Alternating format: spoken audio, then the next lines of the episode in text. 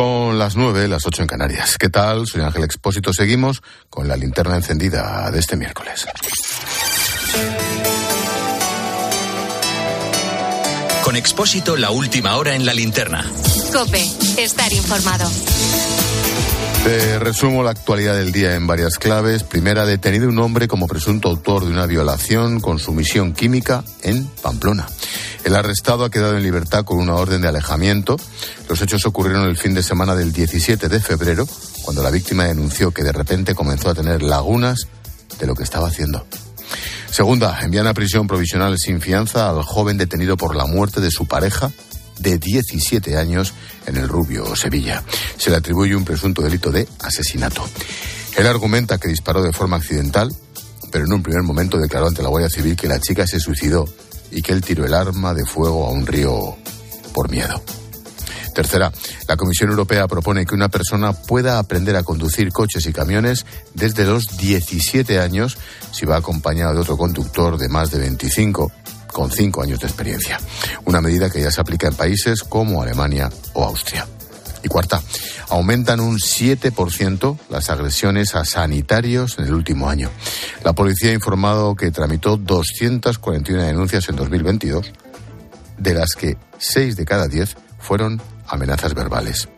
Las otras cuatro agresiones físicas. ¿eh? Málaga y Sevilla fueron las provincias con mayor número de denuncias.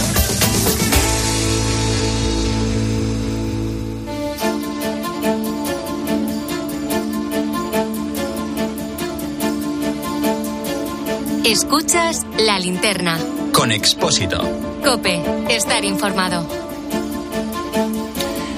Luis Cortezo es abogado procesal, lleva bastantes años en el mundo de la justicia. Él y sus clientes son el ejemplo perfecto de afectados por la huelga de letrados.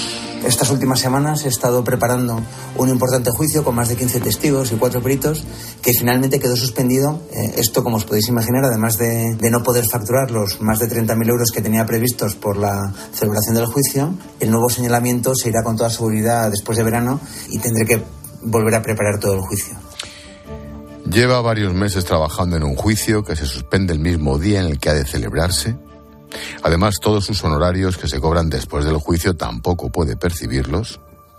Sin duda, los más perjudicados son sus clientes, que ven como un proceso ya de por sí largo se prolonga más todavía.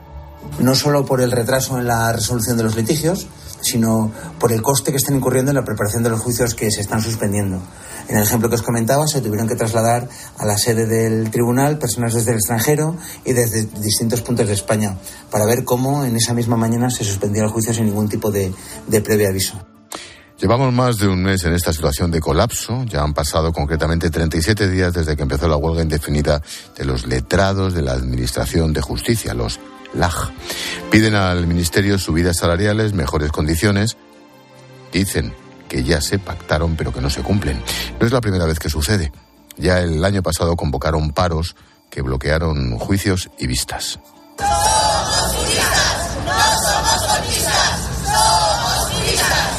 La huelga comenzó muy fuerte, con un seguimiento cercano al 80%.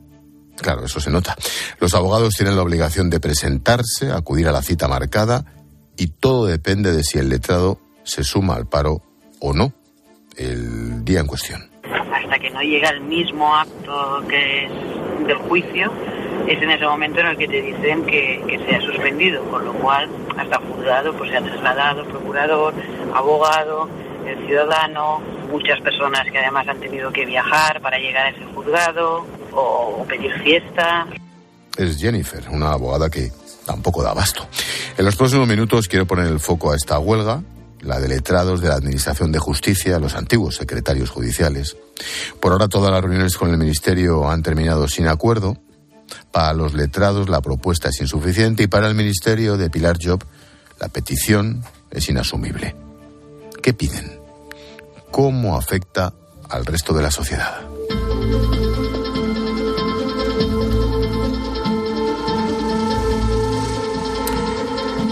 Lo primero es conocer cómo está la situación ahora mismo. Patricia Rossetti, jefe de tribunales de COPE. ¿Qué tal? Buenas noches. Hola Ángel, buenas noches. La situación está bloqueada y el acuerdo parece cada día más difícil. Los letrados judiciales se quejan, les han cambiado el marco de negociación.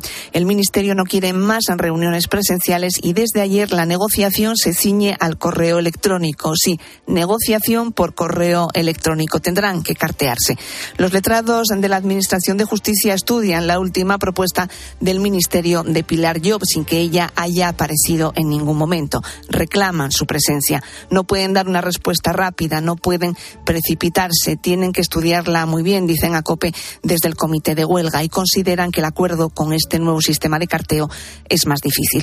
Se puede decir que el mundo de la justicia, el mundo jurídico, está que trina con esta situación y piden que se solucione de una vez. Nadie entiende que el Ministerio haya permitido esta huelga. Consideran que Job tendría que haber empezado a negociar antes, como tampoco tampoco entienden que hayan llamado a los letrados en la tercera semana de huelga para reunirse en la cuarta. Los problemas son múltiples. Trabajo acumulado, anulado, dinero bloqueado y a veces perdido.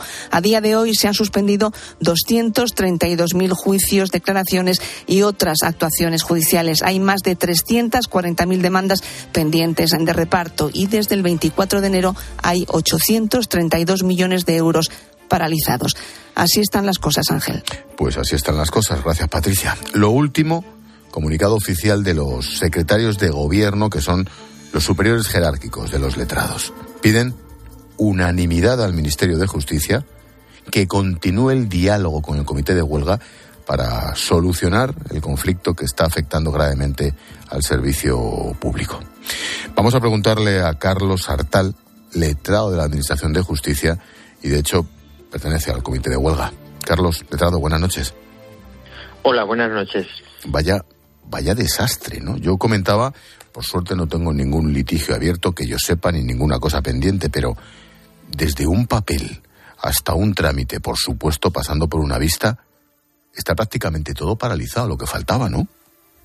Está todo paralizado prácticamente, como bien indicas, ya que el 80% de letrados hemos bajado algunas al 75% estamos de huelga. Ello implica que cada 10 personas que entran en juzgado, 8 se tienen que dar la vuelta e irse a casa. Esto, evidentemente, es un problema causado solo por la propia ministra, su ministerio y, en el fondo y en la forma también, eh, Pedro Sánchez tendría que tomar en este caso pues medidas al respecto. No entendemos cómo no han tomado medidas y, y como bien has dicho, han tardado 21 días en sentarse con nosotros. Es absolutamente increíble que permitan que los ciudadanos pasen estas cosas. Los letrados estamos haciendo una huelga constitucional, es un derecho constitucional, lo estamos ejerciendo y no han querido hablar con nosotros. Queremos aclarar una cosa, no estamos pidiendo un incremento salarial.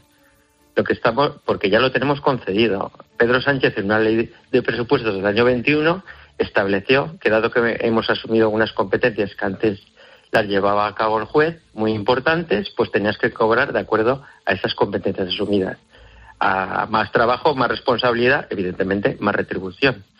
Entonces hicimos, eh, como se nos reconoció por la ley de presupuestos, dicha retribución, no se nos quiso pagar, hicimos una huelga llegamos a un acuerdo con el Ministerio. Y ese acuerdo se, se, ha incumplido totalmente. Se estableció unos mecanismos, una cláusula de enganche que todo el mundo habla y que parece que no se entiende, grupos de población, son términos muy técnicos, ya lo sabemos, pero se resumen en que nosotros ya tenemos la adecuación salarial realizada. Se nos ha reconocido que tenemos que cobrar más y hasta la forma de ejecutarlo. Y no se quieren llevar a cabo. Y ahora estamos con el déjà vu. Eh, volvemos a, a, una situación ya padecida y entonces creemos que esto ya no es ni serio. Está causando un perjuicio terrible a los ciudadanos, a la Administración de Justicia. Llevamos pues, pues más de un mes. Es que es increíble. Es que no damos crédito y cada vez que nos sentamos pues vemos lo que pasa. Hemos visto al secreto de Estado que nos ha llamado de todo, lo habrán visto.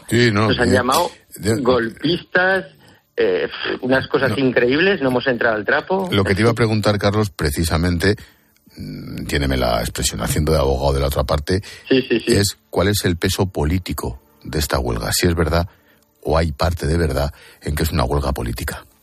Sí, es que nos parece, si no fuera tan trágico todo, sería hasta divertido porque nadie entiende semejante situación. Es una situación que el secretario de Estado ha estado diciendo continuamente que es una huelga política. Eh, si puedo mencionar a un, a, un, a un medio, La Vanguardia en este caso, le hizo hasta tres preguntas para que explicara por qué era una huelga política. Y a la cuarta pregunta dijo que porque nos la estaban haciendo a nosotros. Eso es lo que dijo. O sea, estamos todas las asociaciones de letrados, las tres. Yo estoy dentro de la de la progresista, está la conservadora y está la independiente, por decirlo de alguna manera. Estamos todo el cuerpo de letrados. O sea, esto es una situación que llevamos arrastrando desde hace 17 años. Por un lado, por una parte de que reclamamos y otra desde hace 13 o 14 años, desde el año 2009. Se nos dieron las competencias y cada gobierno se ha ido prometiendo, eh, tanto el Partido Socialista como el Partido Popular, que nos iban a incrementar el salario de acuerdo a las competencias asumidas. Dese cuenta, nosotros casamos, nosotros divorciamos, nosotros señalamos los juicios, eh, gestionamos la cuenta de consignaciones, que en este caso la cuenta de consignaciones es el dinero que pasa por los juzgados. Hay más de 5.500 millones, que se dice pronto, pues de esos 5.500 millones están paralizados cerca de 5.000. Sí, el problema, el problema 5.000 millones paralizados. El problema de esos 5.000 millones paralizados es que hay un montón de gente que no recibe ese dinero que es suyo por sentencia y que igual las está pasando muy canutas. Lo entendemos perfectamente, lo entendemos perfectamente, pero para eso están los servicios mínimos que se fijaron. Eh, cuando hay una huelga se fijan unos servicios mínimos, es decir, unos servicios esenciales que evidentemente hay que cumplir. Gente que no llega a final de mes, gente que lo necesita, en eso los letrados... o, juzgados, o, juzgados de guardia o ese tipo de cosas. Claro, claro. Sí, sí, cuestiones de violencia de género, para que lo entienda la gente, etcétera. Cuestiones que evidentemente si se pierden para siempre no puede ser y por tanto hacemos frente a esas circunstancias. Es más, nosotros eh, hubo un momento que vimos que habían fijado tan pocos servicios mínimos, o sea, solo les preocupaba fijar unos servicios mínimos para que no hiciéramos eh, huelga muchos letrados y se olvidaron de ver cosas esenciales. Y entonces nosotros, salió del propio comité de huelga, que nos lo pidieron los compañeros, ampliamos los servicios mínimos. Es así de absurdo. O sea, los propios huelguistas ampliamos los servicios mínimos. porque en el fondo lo que se hizo es un servicio público, claro. Claro, es que em, veíamos que, que bodas no se pueden suspender. Se suspendieron al principio, que eran legales, pero se suspendieron 15 bodas. Ahora van diciendo, es que son 15 pues, en toda España. Ahora se van celebrando. Evidentemente el trámite no se realiza, pero la boda señalada los letrados nos hemos comprometido a hacerlas y se están haciendo. Carlos, mm, ¿qué dice el resto? Vosotros, en el, en el, grito que oíamos antes en una manifestación somos juristas. ¿Qué dice el resto de juristas? Desde las partes, las, los fiscales, los jueces, en el fondo todos sus compañeros. ¿Qué dicen? Hombre, evidentemente todo el mundo está paralizado en su trabajo, en su labor diaria. Entendemos que hay gente indignada, es que lo entendemos profesionales también, pero también de todas partes nos llegan pues mostrar de apoyo. También estamos viendo lo contrario, gente que nos critica. Eh, entendemos todas las posturas, pero desde aquí lo único que pedimos es respeto. Respeto a todos los operadores jurídicos, porque nosotros cuando el resto hace huelga o hacen manifestaciones, nos callamos e incluso apoyamos. Y estamos viendo que no está sucediendo. Pero nosotros no vamos a hacer frente a esa situación. Somos respetuosos, somos respetuosos con los ciudadanos. Nos parecería absurdo que encima que estamos causando un perjuicio, bueno, mejor dicho, lo está causando la Administración de Justicia, Pilar Job y su ministerio, pues que nos empezamos a enzarzar una cosa que no tiene que ser. Nosotros solo estamos centrados en resolver el conflicto, pero parece que la otra parte no quiere. Mm, y una última cuestión. ¿Y ahora qué? Porque después de todo lo que se ha tardado en una primera reunión y las que ha habido no han servido para casi nada, ¿hasta cuánto puede durar esto, Carlos? Hombre, nosotros, dése cuenta, llevamos un mes de huelga, eh, somos funcionarios con unos estudios, una carrera, eh, es una posición muy fuerte, eh, entonces evidentemente estamos mal pagados en relación al trabajo que efectuamos. Pero somos gente sacrificada, hemos sido opositores, sabemos lo que cuesta nuestro trabajo, nuestros sudores, y evidentemente ahora la situación ha llegado a un límite que el vaso se ha desbordado y entonces evidentemente vamos a estar el tiempo que sea necesario hasta que la razón entre por fin y se cumplan los compromisos. Ya hubo otra huelga, se nos prometió una serie de circunstancias, se plasmó en documentos y la han incumplido. Es que esto no puede ser, no es serio. ¿Desde cuando un gobierno que se compromete públicamente en una ley de presupuestos y unos acuerdos luego no los cumple? Pues de esos barros estos lodos. Es que no puede ser. Es que, a ver, la seriedad tiene que imperar. Nosotros no estamos dispuestos Mire, el otro día tuvimos una reunión de 17 horas, 17 horas seguidas. metidos en, la, famosa, la, famosa, reunión, surrealista. Surrealista, mirándonos las caras, preguntando 40 veces que cuando levantábamos la huelga y nosotros diciendo, pero si lo que queremos es negociar, vamos a negociar. Y no quisieron negociar. La cuestión era a ver quién se levantaba antes, pero ellos no tuvieron en cuenta una situación, que no solo éramos seis miembros del comité, somos 3.880 letrados con sus familias. Y eso es imparable. O sea, es que lo tenemos muy claro. El ciudadano es lo que más nos importa, está claro. Pero nuestras familias nos importan. Es una cuestión de dignidad. Y no se están dando cuenta lo que es la dignidad. Han llegado a decir que nuestro trabajo lo puede efectuar cualquiera. Es como si hace una huelga, eh, yo qué sé, un médico, pues que la enfermera pueda operar. Luego vamos bajando, que el BEDEL puede hacerlo de la enfermera y así, en este plan van. O sea, están faltándonos al respeto, nos están insultando, nos han llamado de todo, pero no hemos entrado al trapo. Nosotros solo queremos que esto se resuelva lo antes posible y que el ciudadano pueda venir al juzgado y, resolver su situación. Es que nos pues parece terrible que no, que no den ni un paso y siguen sin darlo. Pues concluyo como comencé. Al atasco habitual y a los retrasos, imagínate para ponerse al día después de estos meses o lo que quede. Carlos Artal, letrado de la Administración de Justicia, miembro de ese comité de huelga. Suerte, Carlos, y que esto acabe pronto, por el bien de todos. Muchas gracias y gracias por darnos visibilidad. Buenas noches. Buenas noches. A los juicios afectados, 232.000, se dice pronto, se suma otro dato. En España se tarda de media un año para llegar a una resolución en primera instancia de un juicio civil o mercantil. Estamos a la cola de la Unión Europea y la huelga, como es pues, perfectamente imaginable, lo ralentiza todo, lo retrasa todo aún más. Pablo Egea es abogado de Sevilla y hace unos días tenía un juicio en Motril, en la provincia de Granada. Se enjuicia en Motril. Y la primera fecha del juicio que nos dieron fue para el día 24 de noviembre de 2022 a las diez y media. Bueno, cuando llegamos allí nos dicen, después de habernos tenido que alojar una noche allí, cenar allí, el viaje, la gasolina y todo, tanto nosotros como nuestro cliente, pues nos dicen que la videoconferencia con la perjudicada no funciona. Pablo asumió todos los gastos, combustible, dietas, el juicio fue aplazado hasta el 2 de febrero. Le dijeron que ese día se realizaría sin problema y al volver a acudir a la cita, la misma historia. Les dijimos a Lola, por favor, hacérnoslo saber, porque eso implica para nosotros un gasto, implica un gasto para el cliente, movernos para allá, entonces en aras de evitar un desplazamiento innecesario, pues que no lo hagan saber. Bueno, pues resulta que llegamos allí y nos dicen que es que aunque ellos no están haciendo huelga, pero uno de los letrados de uno de los juzgados, pues resulta que sí está de huelga, que allí en ese juzgado no se van a hacer absolutamente nada. Quien sabe bien cómo está afectando toda esta huelga a todo el sector judicial es Eugenio Ribón, decano del Colegio de la Abogacía de Madrid. Eugenio, ¿qué tal? Buenas noches. Muy buenas noches. Escuchando el caso de Pablo, ¿qué es lo primero que, que se le viene a la cabeza? pues escuchando el caso de Pablo, lo que se piensa es en Luis, en María, en Juan, en Antonia y en cientos de miles de profesionales y de ciudadanos que están viviendo pues la misma situación. Es una situación que verdaderamente es insostenible. Son 36 días de huelga, que se dice pronto, para hablar de un servicio público esencial como es el de la Administración de Justicia, donde dependen alimentos de menores, donde dependen situaciones de extrema vulnerabilidad y con una parsimonia, con una pachorra, que se diría en mi tierra, tremenda.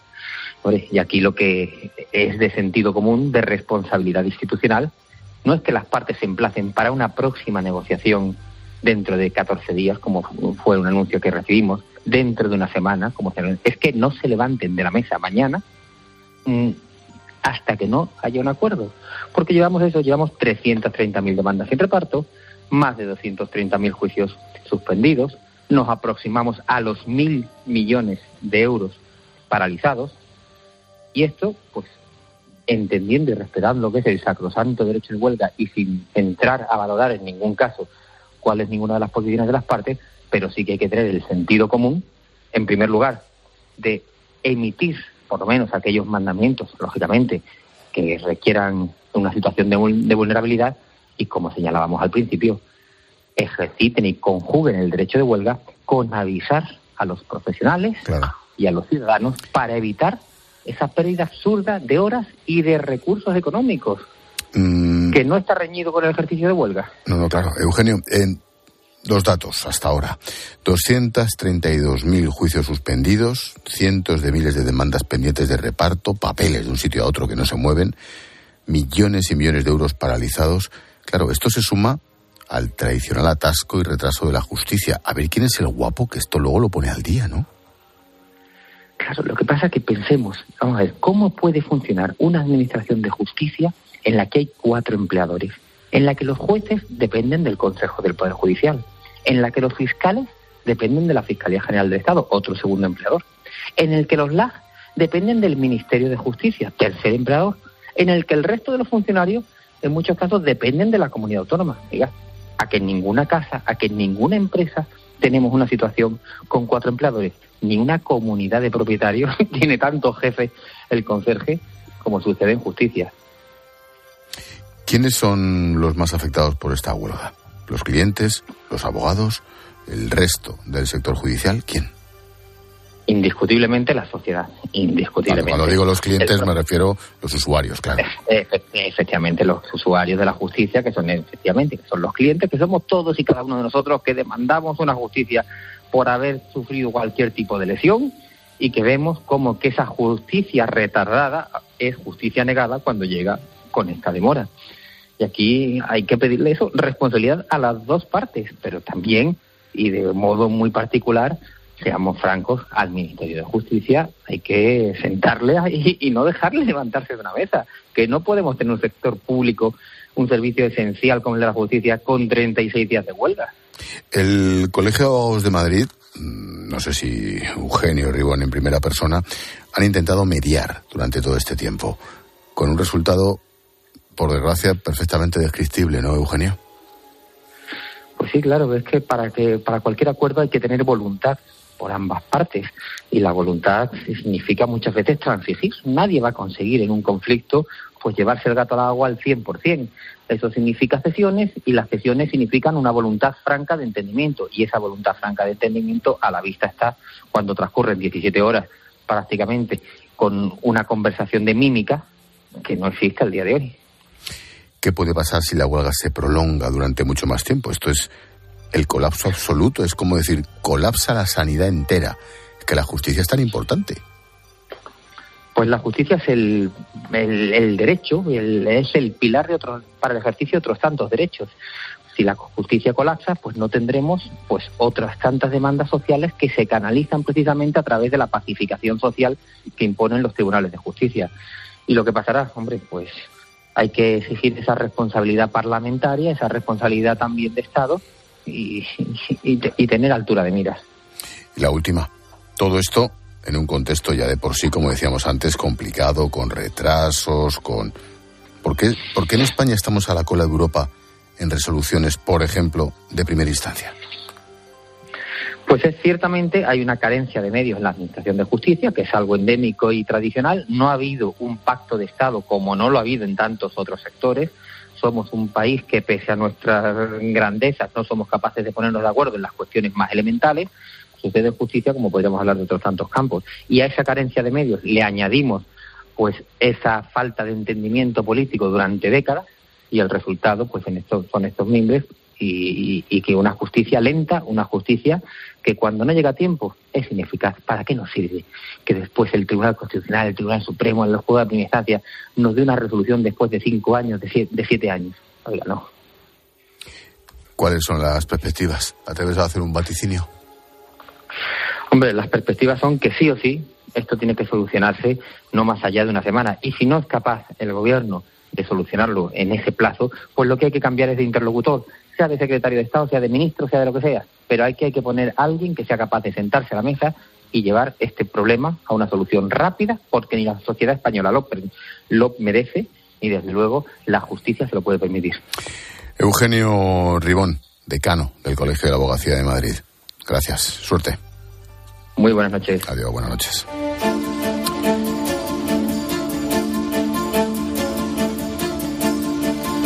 Hoy hemos hablado de la huelga de letrados que cumple 37 días, piden una mejora en sus condiciones laborales que se cumplan esas condiciones ya pactadas. El Ministerio dice que no son realistas. Por ahora ya se han suspendido 232.000 juicios. Hay más de 340.000 demandas pendientes de reparto y 832 millones de euros paralizados. Vete tú a saber, cuando termine esto, cuál será el boquete, el atasco y los retrasos. Estaremos atentos.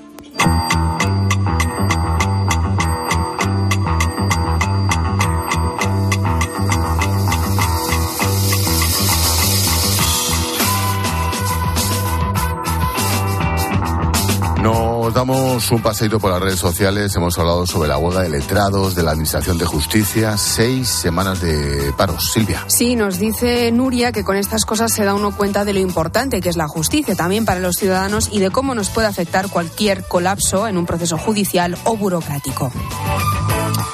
Tiempo de tertulia con Carmelo Encinas, con Alejandro Requeijo por dentro de media hora. Carmelo propone. Reunión hoy en la Unión Europea sobre la decisión de prohibir la venta de coches diésel y gasolina a partir del 2035, decisión que fue ratificada el mes pasado por el Parlamento Comunitario y contra la que está cargando furibundo el ministro de Transportes italiano Matteo Salvini. Dice el líder ultra que esa medida va a tener consecuencias devastadoras para la industria del automóvil. El 20% de la contaminación del aire que respiramos la causa el transporte por carretera. 2035 es demasiado pronto para dejar de vender coches con humo o es incluso demasiado tarde. Luego hablamos. Pues luego hablamos. Si tenemos tiempo con el mediador y con las putas y con los otros, pues oye, no sé, a lo mejor nos caben más asuntos. Eh, esperamos mensajes, Martínez. Sí, Expósito. Recuerda que podéis escribirnos en facebook.com barra la linterna cope. En Twitter estamos en arroba expósito cope. El WhatsApp es el 600544555 y el Instagram expósito guion bajo cope. Hola, Palo. Hola, Ángel. Pero qué mala eres. Uy. Pero qué. Eso me río yo. ¿Cómo me río? Mensajito de mutua. Vamos a hablar de la tranquilidad que da conducir un coche eléctrico asegurado por línea directa, porque son líderes en eléctricos y por eso te dan un todo riesgo con franquicia para coches eléctricos e híbridos enchufables por solo 249 euros. Y además ahora puedes asegurar tu moto eléctrica por solo 119. Vete directo a lineadirecta.com o llama al 917-700-700. El valor de ser directo. Consulta condiciones. Escribe a Ángel Expósito en Twitter en arroba expósito cope y en arroba linterna cope, en facebook.com barra la linterna o mándanos un mensaje de voz al 654 45 55. El 9 de mayo de 2018 se celebró por primera vez el Día Mundial de los Calcetines Perdidos. Y en fin, si hasta los calcetines perdidos tienen su propio día, ¿no te mereces tú también el tuyo? Con mi día de la 11 elige tu fecha especial y juega con ella. Todos los días por un euro gana hasta 3.000 euros. Mi día, el sorteo más tuyo. Y recuerda, uno de cada cinco toca. A todos los que jugáis a la 11, bien jugado. Juega responsablemente y solo si eres mayor de edad. Escuchas Cope. Y recuerda, la mejor experiencia y el mejor sonido solo los encuentras en cope.es y en la aplicación móvil. Descárgatela. Soy Aida, de Carglass. ¿Sabías que pedir tu cita online es súper fácil? Entra directamente en carglass.es, introduce la matrícula, elige tu taller más cercano, día y hora y listo, reserva hecha. Carglass cambia, Carglass repara. ¿Y tú que tienes hijos pequeños? ¿Qué necesitas para tu seguridad? Desde que soy madre me importa mucho más la seguridad. Necesito que estemos protegidos cuando estoy con él en casa. Pues en Securitas Direct tienen una alarma para ti, porque puedes conectarla también cuando estás dentro de casa o pedir ayuda con el botón SOS. Ellos responden en 20 segundos y te envían ayuda. Y es que tú sabes lo que necesitas y ellos saben cómo protegerte. Llama ahora al 900-666-777 o entra en securitasdirect.es y descubre la mejor alarma para ti. Estos son algunos de los sonidos más auténticos de nuestro país. El rumor de la siesta después del almuerzo. El repicar de las campanas de la Puerta del Sol. Ese alboroto inconfundible de nuestra afición.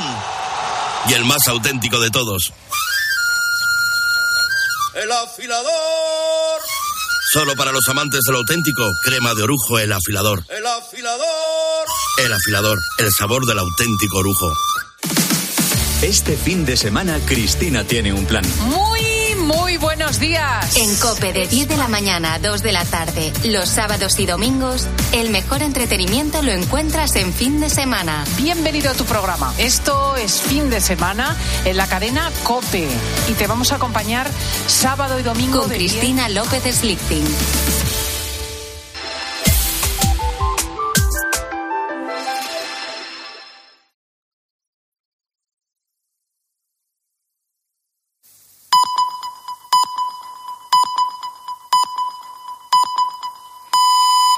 Nueve y media, ocho y media en Canarias. Expósito. La linterna. Cope. Estar informado.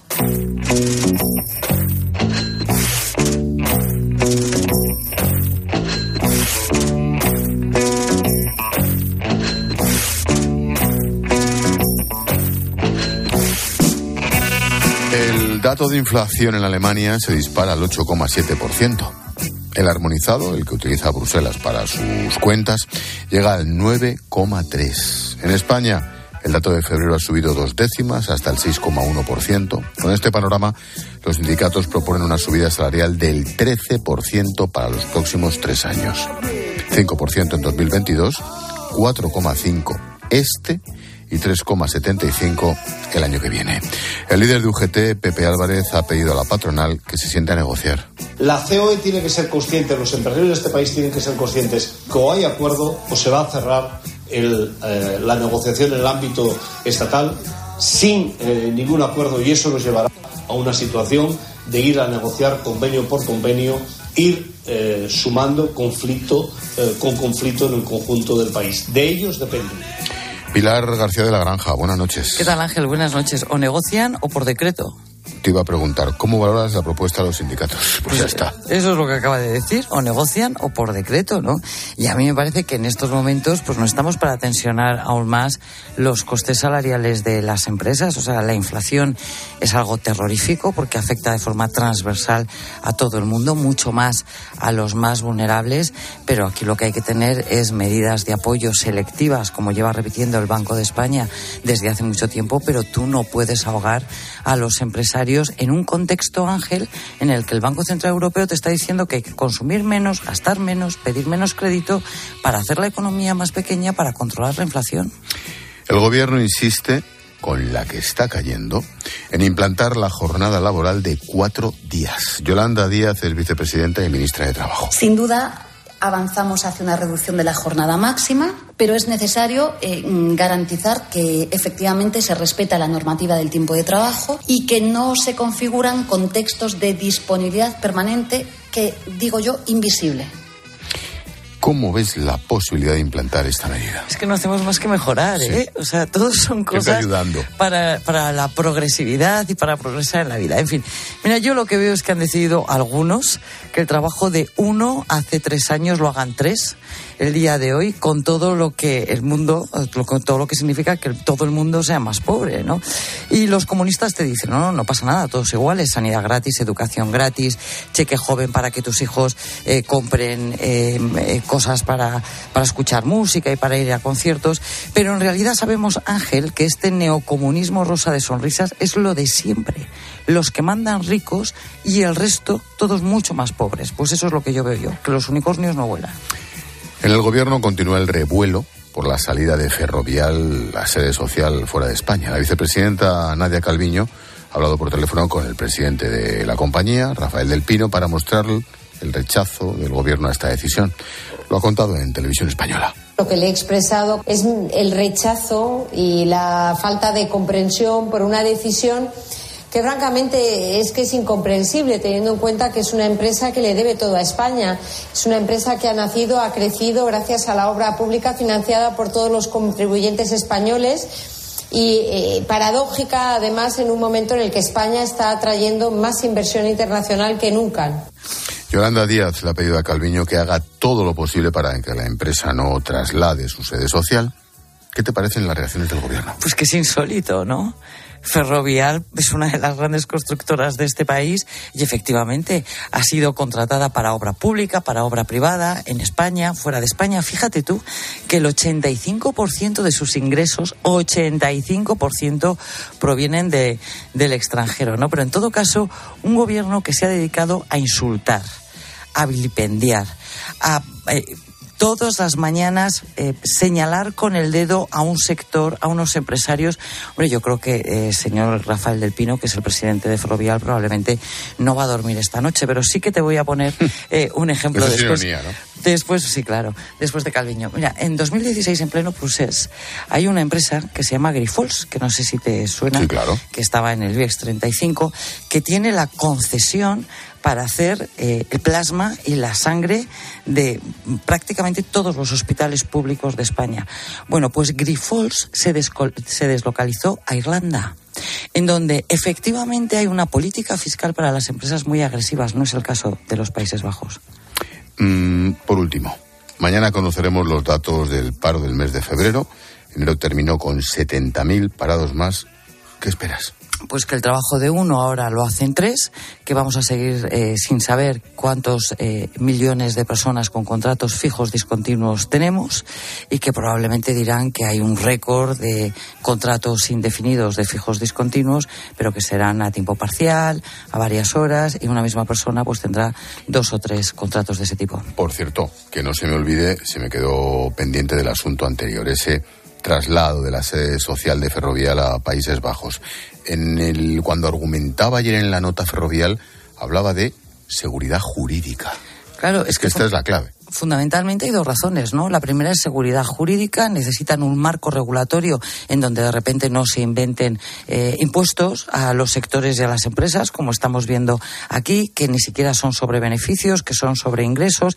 Eso es lo que se llama un marco regulatorio estable, que no te cambien las reglas de juego en mitad del partido. Y la segunda razón es que Holanda, o la antigua Holanda, los Países Bajos, es un país que tiene una triple A positiva en el rating internacional. Cuando tú vas a pedir dinero, a los mercados, es un país muy poco endeudado y por lo tanto te cobran menos interés. En España eso no sucede. Vamos a por el invitado. Venga.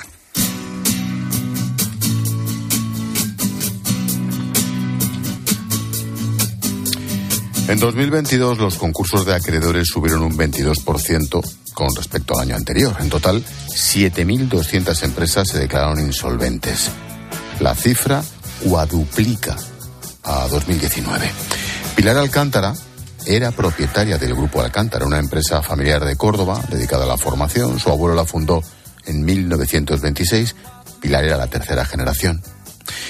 Con la pandemia se fue el negocio al garete, intentaron reducir costes, despidieron a algunos trabajadores, pero finalmente se pusieron en manos de un asesor para el concurso de acreedores. A través de ellos pues, estuvimos viendo cuál era la viabilidad de nuestro negocio, cómo, cómo podíamos continuar, cómo podíamos remontar, qué actividades podíamos acometer, qué era lo más prudente en cada caso. Hemos hecho un trabajo profundo que ha durado dos años hasta que tomamos la decisión. Se presentó en julio del año pasado. El caso quedó resuelto a finales de septiembre. Antes de la pandemia tenían 50 trabajadores. Cuando llegaron al concurso solo quedaban 12 por eso para Pilar la burocracia ha sido lo de menos. Lo peor, romper la historia familiar. Nuestro padre ha sido el alma, el aliento y el motor que ha dado vida a este proyecto familiar. Pues ahí hay una serie de, de lealtades y nosotros tenemos además una plantilla que es fabulosa de muchísimos años. Pues el equipo humano ha sido maravilloso y nos ha costado muchísimo trabajo porque son familias, ¿no? Las que están ahí, las que dependen de ti, las que están contigo, abordar esta situación. Vamos a seguir profundizando en el problema de los concursos de acreedores. Nos encanta en la linterna hablar de pymes, de autónomos, de problemas reales. Lo hacemos con Jorge Martínez Hernández, abogado, economista de ICADE, empresario, profesor.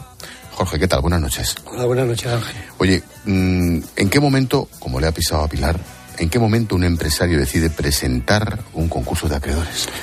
Bueno, eh, Ángel, un concurso de acreedores es, es un instrumento que dispone que dispone el empresario, entendido como empresario, más que empresario el deudor, porque puede ser tanto una persona física como un autónomo, como una empresa. Y es un instrumento, un procedimiento judicial, eh, un paraguas jurídico, podríamos llamarlo, que el empresario en los momentos en los que tiene insolvencia puede solicitar. Entonces, eh, más que un derecho es una obligación en el momento que él prevea una situación de insolvencia eh, actual, inminente, dispone de, un plazo de dos meses para, para presentar esa solicitud eh, de concurso. ¿Presentar dónde? ¿En qué ventanilla? Se presenta, bueno, lógicamente tienes que ir acompañado de, un profesional de la abogacía, en este caso, eh, si es un especialista en derecho concursal, pues muchísimo mejor, y evidentemente acudes al juzgado de lo mercantil. Pilar. Em, y una vez dentro, una vez que acudes al juzgado de lo mercantil, em, buenas noches, Jorge. ¿Qué es lo que pasa? ¿Qué sucede allí? ¿Cómo es el proceso? Porque esto es la antigua suspensión de pagos, ¿no? Sí, es más o menos lo mismo. Buenas noches, Pilar. El tema es el siguiente. Tú lo que haces es que presentas una demanda al juzgado mercantil en el que se solicita la declaración de la declaración de concurso. Entonces ahí existen una serie de fases, una serie de trámites que posteriormente, si queréis, podemos hablar de ellos, porque se, se, presenta un auto de admisión. Ese auto de admisión, eh, lógicamente, lleva consigo pues una memoria económica del deudor, lleva un planteamiento de sus masas patrimoniales, tanto de activo como pasivo, eh, lleva un listado de acreedores y lo que hace el juez es resolver el auto, es decir, mm, llevarlo a trámite o revocarlo. Ahora vamos a las fases. ¿Qué opciones hay? Esas dos que has dicho, ¿cuáles son? ¿Llevarlo a trámite, revocarlo? Mm, no, no te entiendo muy bien. Sí, ¿qué resoluciones puede haber? ¿Qué ah, puede decidir? sí, las resoluciones son, ahora, ahora sí te entiendo, las resoluciones son dos vías, o la vía de convenio, que es el acuerdo que llega el deudor con los acreedores, se establece un plan de pagos, en el que lógicamente tiene una moratoria en tiempo y tiene una quita, pero es una fórmula que asegura al acreedor eh, poder, poder, cobrar sus, sus, sus, créditos. Y, luego, si ese plan no es viable, entonces se procede a la liquidación. En la liquidación, la diferencia con, con el convenio es en el convenio las facultades de administración pueden ser eh, llevadas por los propios deudores si bien requieren una supervisión del administrador concursal, mientras que en la fase de liquidación depende el 100% de la administración de la figura del administrador concursal. Digamos que se te interviene. Totalmente. Claro, yo voy a un paso previo, pero el concurso de acreedores no es para intentar salvar las empresas, buscar una fórmula de viabilidad o es que se va directamente a liquidarlas. Porque si las opciones que, te dan es que la liquides directamente. Es que, es que has dado, es, la pregunta del millón, Pilar. Es decir, el fin, de, el fin del concurso de acreedores es evitar que la empresa cierre. Claro. la segunda finalidad es la continuidad. Y la tercera, que el acreedor cobre, eh, garantice su cobro en cierta medida. Pero la realidad, es decir, la realidad que tenemos es que, eh, no lo digo yo, lo dicen los datos, el 98% de las empresas eh, concursadas terminan en liquidación. ¿El 98%? El 98%.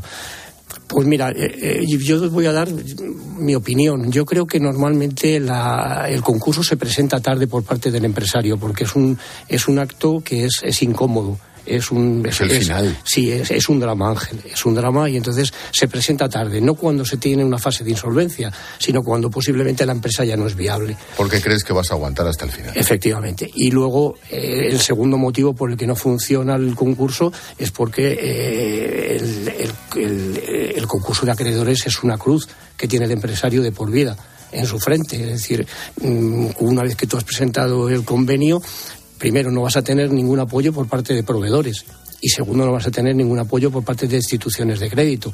Entonces, si no tienes el apoyo de los proveedores, si no tienes financiación, explícame a mí si has tenido problemas de, solvencia, cómo puedes continuar. Estás muerto. ¿Quién cobra el dinero del concurso de acreedores? O dicho de otro modo, ¿qué es la prelación de créditos?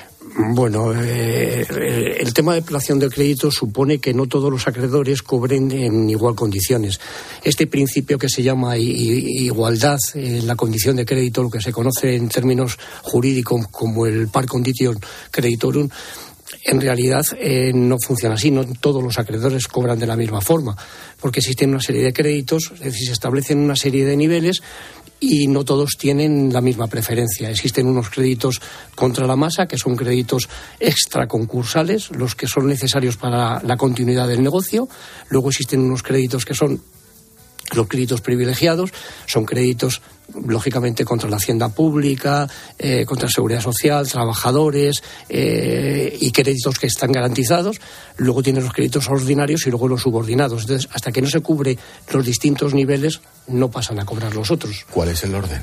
El orden, primero, lógicamente, los créditos contra la masa. Segundo, los créditos. ¿Qué es, qué es el crédito contra la masa? Son los créditos que están fuera del concurso, que lo único que hacen es que los necesarios para la continuidad del negocio.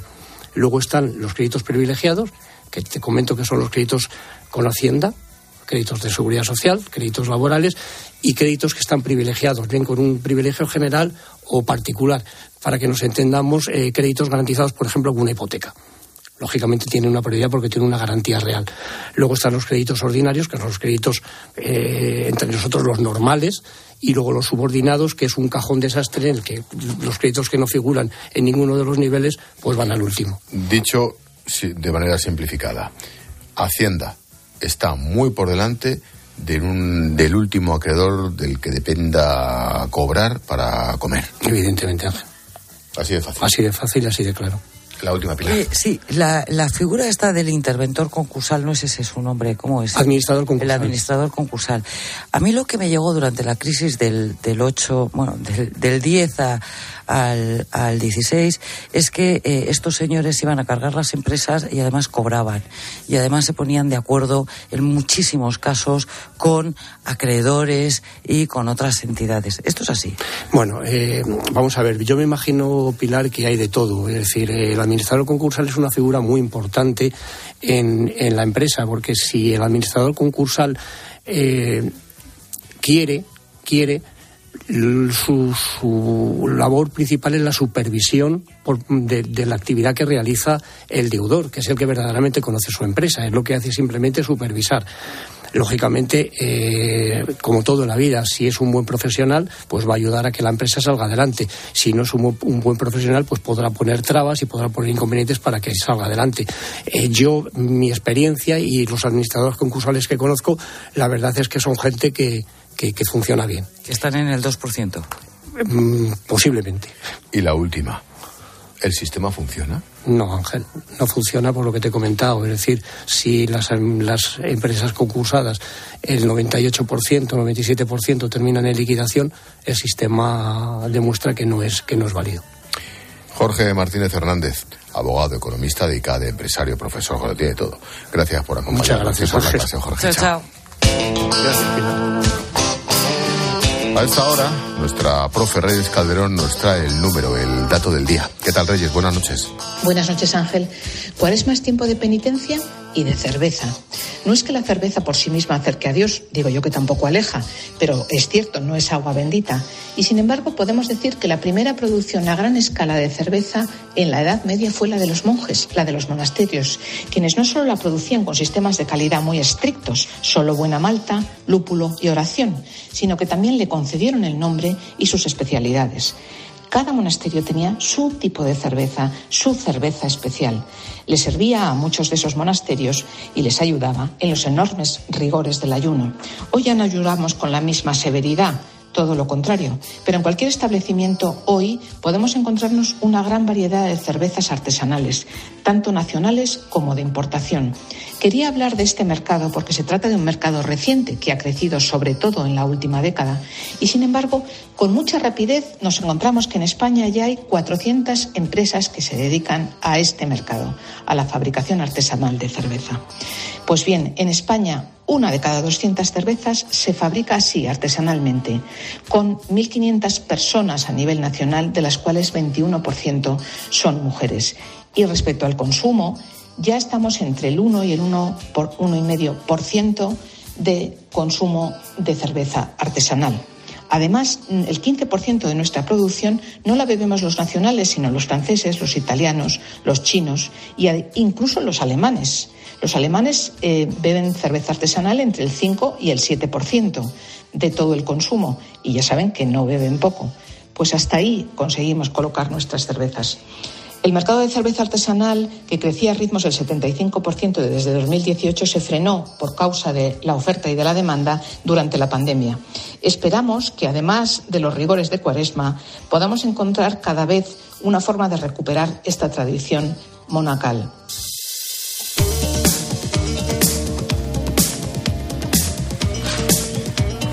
Como cada miércoles, en la linterna hablamos del sector primario. Y hoy vamos a dedicar este espacio a la almendra.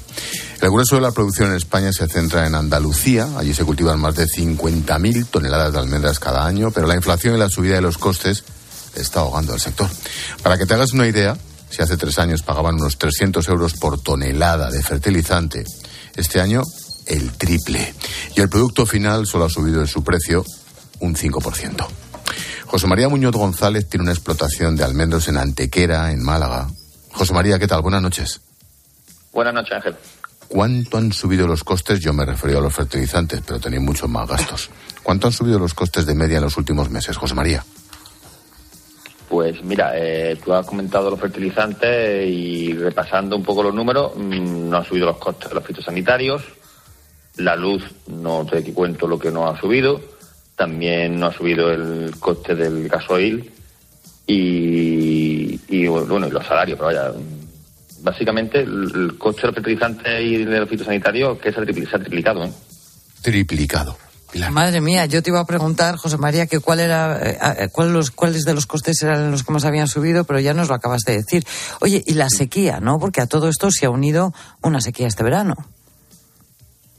Bueno, llevamos de sequía mmm, básicamente dos, dos o tres años, ¿eh? No, llevamos varios años ya con déficit hídrico. El problema del agua en la agricultura para mí es un problema primordial, esencial, que los políticos deberían de tomar nota y, buscar soluciones. En España yo creo que desde hace muchos, muchos años ningún gobierno, ni del PP ni del PSOE, se ha preocupado por el agua en la agricultura. Y cuando me preguntan cuál es el factor limitante para producir, yo siempre digo lo mismo, el factor limitante es el agua. ¿eh? Sin agua no se produce. Te iba a preguntar. ¿Cómo afecta la sequía a la producción? ¿Cuáles son los datos de esta temporada? Bueno, en nuestro caso, mmm, la campaña ya que hemos recolectado, uh, nosotros que, gracias a Dios tenemos los almendros de regadío y, y hemos podido regar. Eh, entonces hemos tenido producción bastante aceptable. Eh, los secanos pues lo han pasado muy mal y, y, después otro problema que tenemos de hemos tenido tenemos nosotros el problema de inclemencia meteorológica con el tema del frío, ¿no? En los últimos años, el año pasado vino una helada en el, como este año en febrero que afectó a la flora, a la floración.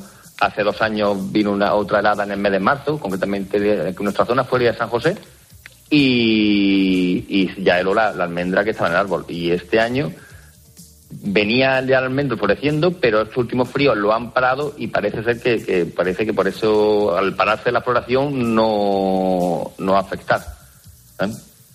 Oye, José María, yo no, no, sé mucho de las almendras. Entiendo que vuestro principal competidor es California, ¿no?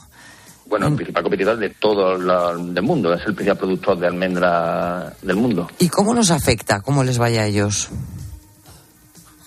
Bueno, este año, vamos, llevamos dos años malos de precio porque han tenido ellos dos cosechas bastante grandes, a pesar de que este año pasado también en California hubo problemas de sequía, pero entonces llevan, tienen acumulado un stock de almendras importantísimo y están saliendo de él y esto está haciendo que lo, los precios no solamente no suban, sino que, que bajen. Ahora mismo el kilogramo de, de grano partido del, tiene que estar en torno a los 3,75 euros, 3,80 euros euros por kilo. ¿eh? Y, con ese precio, muy pocas plantaciones son viables. ¿eh? Mm, ¿Hay beneficio? Quiero decir, si los datos son los que he dicho, que se te han triplicado los fertilizantes u otros y que solo habéis podido subir el 5% el precio, ¿trabajáis a pérdidas? Ahí vuelvo a decir, incidir en que hay que diferenciar mucho el tema del regadío del secano, ¿no? Eh, en el regadío mm, las producciones nuestras han sido aceptables, entonces no hemos tenido un gran beneficio, pero no hemos perdido dinero. Pero los cultivos de almendra que estén en secano, yo creo que llevan perdido dinero ya por lo menos dos años. ¿eh? ¿Y la mayor parte de los cultivos son de eh, regadío o de secano? No, no, no, no, eh, de, de, secano. O sea, ahora mismo eh, te puedo hablar un poco de oída, ¿no? Pero creo que el torno al 15% de la superficie de almendra de España sería regadío y el 85% sería secano. Yeah. Eso pasa en todos los cultivos, ¿eh? Oye, ¿qué esperáis para este para esta temporada, para este 2023? ¿Cuándo toca empezar a recolectar y, y vender ya el producto? Pues ahora mismo están los almendros empezando, la variedad, una variedad concretamente la Marta que tenemos nosotros, está empezando a florecer. Y, y ya lo que estamos, empezaremos a trabajar para llevar esa almendra a, ter- a buen término y empezar la recolección en el mes de, de agosto. ¿Y qué esperáis? ¿Cómo va la cosa? Pues muy, muy, muy, muy, muy, muy temprano todavía para, para deciros cómo va la cosa. Porque, ya digo, ahora mismo está la almendra floreciendo, todavía tiene que cuajar la flor. Mm, ahora mismo estamos como en el inicio del, del, del proceso. ¿eh? Hasta que llegue a término en, en agosto. Las perspectivas para mí son buenas. Y, Ahora mismo los almendros vienen con mucha flor y a lo que tiene que, que criar la almendra. José María, ya que te tenemos aquí, a- ayer conocimos el dato de la inflación. Todavía no tenemos desglosados eh, cómo ha sido, cómo se ha comportado la alimentación en el mes de febrero, pero es evidente que siguen creciendo los los productos de la cesta de la compra. Esto, desde el campo, ¿tú cómo lo interpretas? ¿Por qué crees que está pasando esto? Bueno, la inflación, nosotros como agricultores, mm, yo te puedo decir que el, el- el sector primario, o sea, la- está subiendo el precio de la alimentación básicamente por la escasez de alimentos. O sea, en el tema aceite de oliva este año, mm, para llegar a 70 70.000 toneladas de aceite de oliva va a ser súper complicado. Eh, en otros cultivos igual, y básicamente se, se debe a, a la sequía y a la falta de agua. Yo por eso siempre lo digo que el- la administración pública, tanto autonómica como estatal, tienen que hacer mucho, mucho, mucho por el tema de los regadíos en la agricultura. Mm, si queremos alimentos baratos, mm, tiene que haber oferta, y si no hay oferta, pues subirán los precios. Pues estaremos atentos al sector. Ojalá el año sea bueno como, como se presente y como se empieza a ver en esa floración. José María Muñoz González, propietario de una explotación de almendros en Antequera, Málaga. Suerte y gracias. Muchas gracias, buenas noches. Adiós, buenas noches. Oye, Pilarín, me queda un minuto. Sigo dando vueltas y navegando por distintas webs con el asunto de Ferrovial, que traslada la sede social a Países Bajos. Estaba en Madrid, justo ahí en Príncipe de Vergara, quiero recordar. Em, ¿Habrá más?